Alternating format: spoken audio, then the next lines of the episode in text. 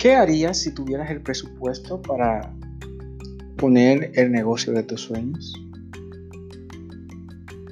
Iniciamos.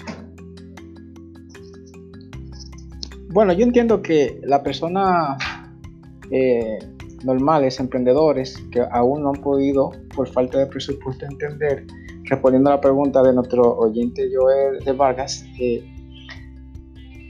es importante primero tener en cuenta tres palabras que tenemos que tener todo en nuestra mente, que son la visión, misión y finalmente el objetivo. ¿Por qué estas tres palabras? Porque estas tres simples palabras nos van a llevar a paso a paso lograr nuestro objetivo. Poner nuestra visión nos va a hacer trabajar día a día, granito a granito, por ese objetivo.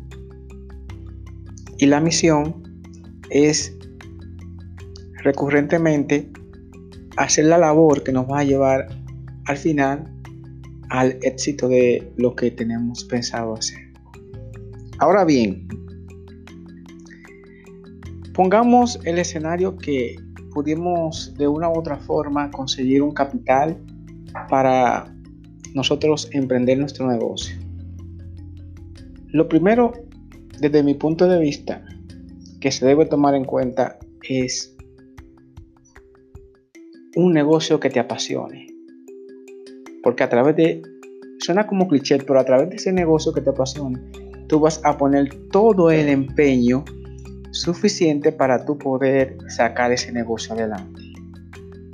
Ahora bien, también tienes que pensar en un negocio que te vaya a retribuir el dinero que tú vas a invertir. Obviamente, por ponerte un ejemplo, este no es un país de surfeadores si te pones un negocio de tabla de surfear porque es lo que más te apasiona, obviamente ese capital se te puede ir a la deriva.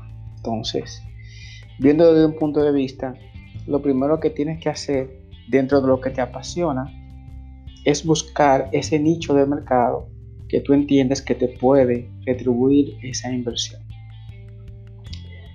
En este caso, este, podríamos analizar el mercado eh, donde estamos ahora mismo Punta Cana. Uno de los mercados en Punta Cana que viene creciendo con el tiempo fuertemente son las inversiones inmobiliarias. Muchos eh, empleados que tienen recursos que van generando a través de su trabajo están empleando lo que es adquirir una vivienda de forma tal que puedan ellos amueblarla y más adelante rentarla a largo plazo o rentarla por los medios eh, digitales y por las páginas eh, turísticas como son Airbnb, Booking.com y la que todos conocen, Expedia. Esto es un buen emprendedurismo porque de esta forma tú estás adquiriendo un bien que se va a pagar solo y al final te va a quedar como resultado es inmobiliario. Ahora bien, lo más importante en este caso es tú entender que lo principal es tú desligarte de ser empleado, de tener un sueldo por hora y dedicarte a, a ese negocio de dinero que tú vas a invertir. Pero tomando en cuenta tomando en cuenta